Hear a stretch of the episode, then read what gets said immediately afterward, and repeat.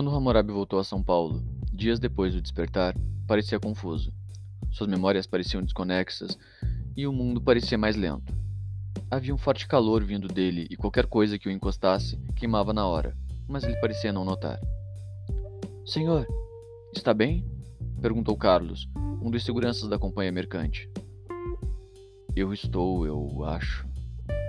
Ao olhar para o rapaz, Hammurabi conseguiu ver cada pequeno delito já cometido por ele. Nada grave e tudo foi cometido enquanto ele ainda era um adolescente. Hammurabi começava a entender como esses novos poderes funcionavam e percebia que respondiam ao seu desejo de justiça. Isso o agradou. Significava que os deuses olhavam por ele e lhe concediam novos dons. Apesar de não ser muito crente em qualquer divindade que fosse, ele acreditava que alguma coisa tinha feito o mundo e que havia mais propósito na vida do que só viver. Seguiu seu caminho com esse pensamento quando alguém se aproximou e foi queimado instantaneamente. Ele viu a pessoa, sentiu sua presença desaparecer e viu, por um momento, uma mulher nua em um cavalo cinzento passar por ele e recolher aquela alma. Foi seu primeiro vislumbre com a morte, mas se apaixonou na mesma hora. Estava tão perdido em pensamentos que nem notou uma enorme aranha preta na parede da casa. Seus olhos pareciam rubis e ela era silenciosa. Sua cor era tão pura que parecia ser feita de sombras, e tal qual uma sombra, desapareceu rapidamente, antes de ser notada. Confesso que, ao revisar minhas memórias, deixei passar outras aranhas como aquela. Independente da situação, de diferentes tamanhos e olhos, sempre havia uma. Após aquela visão, ele resolveu se isolar para ver se conseguia fazer o corpo voltar ao normal. Enquanto isso, Shen Huan e Liu Ming analisavam os papéis deixados por Paulo e descobriram que ele vinha mentindo nos últimos três anos sobre seus irmãos de orfanato. A verdade é que ele havia comprado o lugar ao subornar agentes do governo chinês, mantendo as crianças em uma escola privada, agora de propriedade deles. Junto disso, estavam extratos de ao menos 10 contas bancárias na Suíça, com o nome de fundos de pesquisa, que somados chegavam à casa dos bilhões de euros. Havia ainda uma enorme mansão e uma conta destinada à alimentação, vestimenta e para a manutenção de tudo. Tinha também uma carta onde ele dizia: Caros Shen e Liu, tenho que agradecer a vocês pelo ótimo trabalho durante todos esses anos e me desculpar pelas mentiras que eu posso ter, que eu posso ter contado. Espero que cuidem dos seus irmãos e se lembrem de mim como um amigo. Liu, você não é mais um fugitivo e tem arquivos suficientes para impedir qualquer ataque a você e qualquer pessoa que você se importe. Deixei agentes espalhados pelo mundo todo, prontos para agir caso seu nome, da Shen ou de alguma das crianças surgir, onde quer que seja. Saibam que, mesmo à distância, estarei sempre de olho em vocês, e espero que a amostra de sangue que Shen manteve escondida, vocês acharam que eu não iria prever? Seja útil para vocês e para a humanidade. Estarei pelo mundo nos próximos anos, terminando algumas pesquisas, mas em breve partirei dele, sem a intenção de voltar. Um dia nos veremos novamente, se o tempo nos permitir. Até lá, fiquem bem e cuidem das crianças, e não se esqueçam de mim. Paulo Exposito. PS. Quando tiverem oportunidade, experimentem meu sangue. A imortalidade é para todos. Após lerem e se perguntarem para que tanto sentimentalismo, eles arrumaram suas coisas e partiram de volta para a China, doido para encontrar com os irmãos. Roger, que já tinha registrado seus novos documentos, seguiu para São Paulo para começar a nova vida. Seu amigo já tinha preparado algumas reuniões com empresários que ligaram para ele já no dia seguinte à transformação, confirmando as reuniões sobre seus projetos de designer gráfico. Eu o acompanhei. Queria ver como ele se sairia nessa nova vida. Chegamos em meio a um protesto contra um projeto de lei que favorecia ainda mais aqueles que já tinham foro privilegiado. Com três deputados sendo acusados de homicídio e evasão de divisas, Jair Inácio Gomes, deputado federal de Brasília, parecia querer que o projeto fosse votado a toque de caixa e recebia o apoio de todo o Congresso. Mesmo o Supremo parecia querer que o projeto fosse adiante e o presidente não dizia nada, contra ou a favor. A população, revoltada, se unia em um grito de: Parem esse projeto! E em meio a isso, uma mulher me chamou a atenção. Ela segurava um violão e tocava algo com entrega, completamente alheia à baderna ao seu redor. A melodia suave e melancólica me capturou na mesma hora e abandonei Roger. Seu destino não me importava, só queria estar ao seu lado. Os protestos contra o projeto de lei seguiam pacíficos, até ir de frente com um grupo que apoiava e defendia o tal deputado. Houve bate-boca, troca de ofensas e alguém lançou uma pedra. Isso foi o estopim para um quebra-quebra generalizado. Alguém acendeu um rojão e o lançou no meio da multidão, explodindo próximo a uma jornalista e rompendo-lhe os tímpanos. Isso dividiu a opinião pública e jornalistas passaram a se posicionar mais abertamente, favoráveis ou contrários aos projetos. A polarização já existente só aumentou e o clima de insegurança tomou conta das ruas e das redes sociais, onde qualquer um poderia ser alvo de inverdades e ataques a partir de uma opinião qualquer.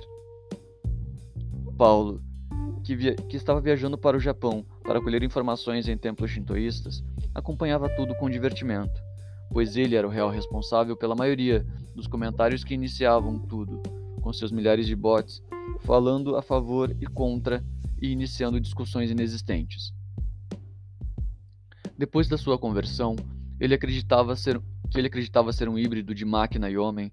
Ele tinha descoberto alguns dons peculiares: comandar máquinas por wireless, acesso irrestrito a qualquer sistema, e suas previsões eram mais assertivas e detalhadas, baseando no que ele buscava. Agora, ele tinha controle total sobre as informações e fontes não biológicas, e seu poder era a nível global. Querendo confirmar isso, ele invadiu o sistema de drones americano e, despretensiosamente, ordenou um ataque às montanhas, onde se escondiam líderes de um grupo terrorista que lhe deviam mais de 50 milhões de dólares em armas e informações. No ataque, não mediu as forças do dos mísseis e acabou matando mais de 250 inocentes que moravam próximos ao ponto do ataque. Ignorou as vítimas e ficou satisfeito com o alcance do seu poder.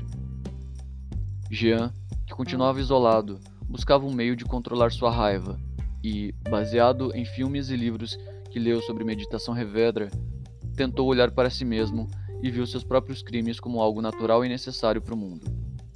Uma voz surgia no fundo da sua mente, dizendo que era preciso matar todos, matar tantos quantos necessários para trazer a fidelidade perdida no mundo. A voz parecia calma e serena, como a de um psicopata ao descrever seus crimes. Ele, buscando paz em sua consciência, acabou encontrando o caos e a corrupção. Passou dias ouvindo aquela voz e resolveu ir até o rio buscar água. No caminho, avistou algumas crianças indígenas brincando ao longe e percebeu como sua visão estava aguçada, assim como sua audição.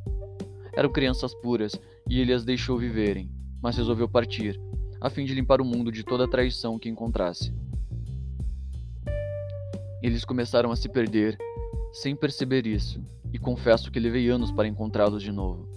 Pela primeira vez em todos os séculos que vivi, havia me apaixonado e abracei a ideia de estar com ela o máximo que consegui. Acompanhei suas alegrias e suas dores. A menina do violão tinha um nome: Amanda.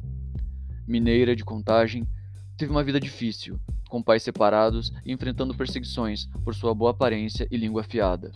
Se envolveu com drogas cedo por traumas e problemas familiares. Guerreira como era, enfrentou tudo e todos, superando um aborto prematuro e um relacionamento abusivo. Se apaixonou pela música cedo e aprendeu a tocar violão sozinha. Destemida, forte, imperiosa, cada detalhe dela me fascinavam e eu amei cada segundo com ela e cada sorriso que ela dava, mesmo que nunca fossem direcionados a mim. Se envolveu com movimentos políticos é, distintos durante a adolescência, assumindo a liderança de um grupo feminista com apenas 16 anos. Após várias decepções, mudou para outros grupos e pouco a pouco foi se afastando de tudo. Foi se afastando de tudo. Tinha 26 anos quando a encontrei e enfrentava uma crise existencial, buscando conhecer seus próprios sonhos e desejos. Cruzou o caminho de Hammurabi por acaso, quando este estava caminhando pelo bairro da Liberdade em busca de alguns mangás. Não o reconheceu nem ele a viu passar. E eu mesmo só, só o percebi pela presença daquela chama quase transparente que passou a envolvê-lo. A votação do projeto de lei seria em alguns dias. Enquanto isso, começavam a se espalhar notícias de massacres em toda a região norte e cidades de fronteira. Toda a mídia começava a virar os olhos para o Brasil e a ONU começava a pressionar o governo. Nas ruas, se falava em confronto durante a votação, e Brasília se preparava para uma invasão de pessoas favoráveis e contrárias à votação. O sistema de segurança do plenário tinha sido definido, e o número de pessoas que poderiam ver a votação das alegorias não poderia passar de 300. Paulo, que estava agora no Nepal, programando, eh, tinha programado um show de fogos em várias cidades brasileiras. Independente de quem vencesse, ele iria se divertir com toda a confusão, sem esquecer de manter um olho em Hammurabi e outro em Jian, que continuavam sob vigilância, agora de satélites que ele havia roubado. Aquele dia amanheceu nublado na capital do Brasil, e o clima de guerra pairava no ar. Isso não era diferente entre os filhos do Deus Justo, que estavam inquietos com as mudanças que notavam em Hammurabi, sendo a mais preocupante a arrogância com que ele passou a agir. Outra mudança foi a de ele solicitar um assassino, um pastor e uma médica, todos com fichas criminais conhecidas, que fossem trazidos até, até ele. Logo, ele passou a chamar o assassino de Thanatos, a médica de Nêmesis e o pastor de Morfeu. Eles ficaram conhecidos como os Arautos de Hammurabi, e ele justificou a presença deles por eles haverem matado somente pessoas culpadas. Havia um movimento crescente fora dos filhos do Deus Justo, que louvava Hammurabi e seus assassinatos como uma obra divina, e os apoiadores esperavam que ele agisse de maneira mais globalizada. Muito disso era incitado pelo próprio Paulo, que se divertia com a maneira como todos ficavam empolvorosos com cada homicídio em praça pública que ele praticava. A polícia nem tentava mais prendê-lo, após cinco policiais virarem cinzas ao se aproximarem dele. Em todo lugar só se falava sobre os estranhos poderes e como até mesmo as balas atiradas nele derretiam antes de raspar sua pele e evaporaram. Senhor, vai para Brasília amanhã? Vou, mas não vou, mas não vou me demorar. Aliás, em breve vou partir. Há muito tempo escuto o choro das pessoas pelo mundo todo. A injustiça que se impregnou em todos os países precisa ser parada. Mas, senhor, Pretende resolver todas as questões do mundo? Não. Mas não deixarei que as crianças continuem a chorar de fome porque militares gordos só pensam na manutenção do seu falso poder. Senhor, acho, acho isso arriscado. Não sabemos como os, como os outros países irão reagir. E se surgir alguma arma que o mate, não podemos perdê-lo. Vocês não se, vocês não se importam comigo. Sua justiça começou a mudar a balança, deixou ela mais leve. Passei séculos vendo a leveza daqueles que podem fazer e não fazem. Eu farei. Posso fazer e garanto que nada vai me impedir. Nem ninguém. Ele nunca esteve tão errado. No dia seguinte, no começo da votação, as alegorias estavam abarrotadas de apoiadores do projeto e parecia mais uma torcida de time esportivo do que pessoas preocupadas com o futuro do próprio país. Do lado de fora, Manifestantes contrários berravam gritos de protesto e tentavam entrar à força, mas eram barrados pelos seguranças do Congresso e pela polícia militar. A partir daí, o show de horrores que se seguiu foi dantesco. Políticos favoráveis e contrários se revezaram em discursos torpes, fazendo alusões sem o menor sentido e tentando justificar seus votos. No íntimo, todos queriam que fosse aprovado, coisa que se mostrou com os números, onde o projeto foi aprovado por 360, 365 a 148. As pessoas que assistiam aquilo dentro do Congresso comemoravam como se fosse um gol do seu time do coração. A multidão fora dali se tornava irritadiça e ameaçava começar a quebrar tudo até que, houve, até que houvesse silêncio. Todas as pessoas se calaram e abriram caminho para que Hammurabi, soberano, passasse.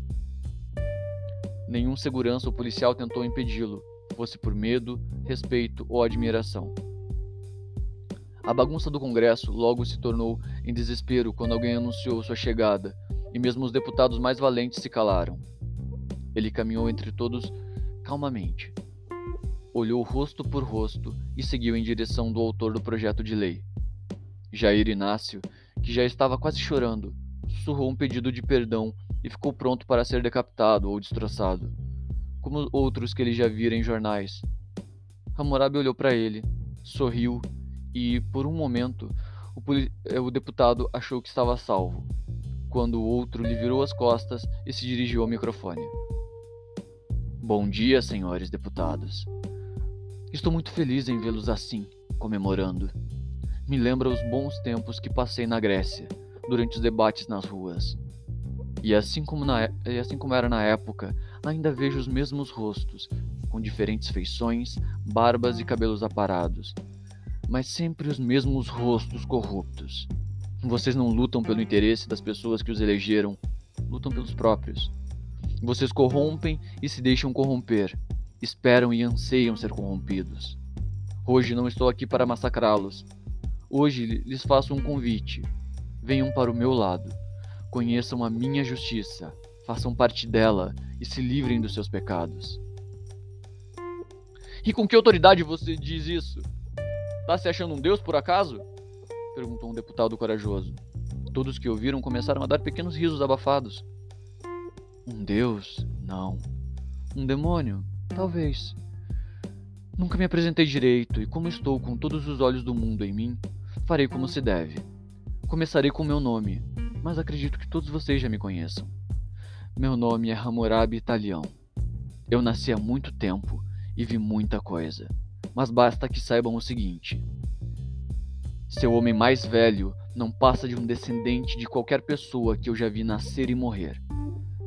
Quanto ao meu objetivo, tenho um só: espalhar a justiça pelo mundo e ver esse mundo podre alcançar algo que parece impossível para vocês nesse momento: a paz. Um assassino falando de paz. Isso é uma piada? Não. Se fosse, todos ririam. E, no entanto, o que vejo são rostos preocupados e assustados. Vou lhes confessar. Fico muito feliz por isso. Vocês são crianças que vivem brigando por brinquedos quebrados e enchem o saco com tanto choro. Um bando de assassinos que, que se acham acima da lei por terem um cargo público. Eu cansei disso e resolvi tomar tudo para mim. E vou começar me declarando o senhor deste planeta. O que vocês acham? Arrogante, não? É assim que eu vejo vocês. Para que esse discurso todo, se não veio aqui para matar ninguém? O que quer aqui, assassino? Eu não falei que não vim matar ninguém. Eu disse que não vim aqui para massacrar vocês. Ao dizer isso, ele olhou diretamente para o deputado. Você. Hoje você é o único que vai morrer. Você será o exemplo para todos. Quem infringir minhas leis pagará conforme seu crime. Quem conhece meu nome deve saber a sua origem e ela vai ser aplicada de maneira integral. Enquanto falava, enquanto, enquanto falava, ele ia se aproximando do deputado, que tentava recuar sem sucesso. Um dos outros deputados, que estava armado, sacou sua pistola e disparou em direção a Hammurabi, mas foi impedido pelo surgimento de Thanatos, que serviu de escudo humano. Todos ficaram assustados ao ver que o homem continuava em pé, mesmo com sangue lhe escorrendo do olho perfurado. Gritos começaram a ecoar e pessoas começaram a correr quando Hammurabi gritou: Silêncio! Todos vocês devem ficar e assistir o começo de uma nova era de justiça no mundo. Fiquem calados e apenas observem. Quem tentar fugir morrerá. Ele nem chegou a encostar e o deputado começou a queimar. Seus gritos ecoaram pelo Congresso. A cidade estava muda. Todos estavam mudos. O mundo se preparava para o maior inimigo que já tinha visto. E alguém, muito distante, não estava contente com isso. Ela se irritou, instalou um fio e ordenou que uma mensagem fosse entregue imediatamente ao atual guardião da Terra. Em sua teia escorria sangue tão vermelho quanto seus cabelos, e seu olhar queimava em uma chama escarlate. Menos de dez minutos depois, alguém era despertado na cidade flutuante de Atlântida, na órbita de Júpiter. Ele não estava nem um pouco feliz em ser despertado de seu sono após apenas 50 anos dormindo. Princesa Jen o esperava com uma toalha na mão e um fio escarlate que parecia pulsar na outra. O que aquela aranha velha quer de mim me acordando agora? Senhor, acredito que seja melhor que o senhor mesmo veja a mensagem. Ok. Coloque na parede e vamos ver o que é tão urgente assim. O fio foi colocado na parede e se expandiu instantaneamente, se tornando uma imensa teia de aranha vermelha que começou a transmitir a imagem do que tinha acontecido alguns minutos antes na Terra. Ok. Um semi começou a causar problema. O que isso tem a ver comigo? Senhor, não é um semi. Algumas, semana, algumas semanas atrás, detectamos três despertares de uma vez na Terra. Ainda são novos, mas são chamas comparáveis às dos criadores. Você tem certeza? Sim. Um dos despertos já esteve em nossa cidade há mais de dois mil anos. Reconheço a cor e estou espantado. Aliás, reconheço a cor da chama e estou espantado com a demora em, dele despertar. Na época, achei que ele era só um semi-agraciado pela deusa Temis, mas parece que me enganei. Você comentou que ele já esteve em Atlântida? Sim, quando visitou nosso templo, ele ofereceu sua justiça e a chama que o envolveu era violeta. Violeta? Nunca ouvi falar de uma chama de uma chama justa dessa cor. Então, senhor, eu também não. Achei que a deusa pudesse ter ele como favorito, por isso a diferença dos outros filhos. Hum. Mais alguma coisa aconteceu enquanto eu dormia? Detectamos a partida do Senhor Verde da Terra. E para onde ele foi? Senhor, ele seguiu para Cronos. Pera. O verde foi para Cronos e a vermelha me chamou. E você falou em três despertares. Sabem quem são, sabem quem são os outros dois? Não, senhor. Nossas comunicações com a Terra têm sofrido interferência desde o despertar, e só reconheci o da Justiça por ter tido contato com ele, é, por ter tido contato com aquela chama antes. Ok. Fique de olho em qualquer coisa e me avise caso consiga alguma informação nova sobre o que acontece naquele planeta. Vou me preparar para lutar e torcer para que o Pai me ajude a contornar essa situação. Devemos partir para lá? Ainda não, mas comece a preparar tudo. Ative a máquina de tempestade e avise a guarda da cidade. As rodas do tempo giravam mais rápido do que nunca, e nem mesmo eu estava preparado para o que viria a seguir.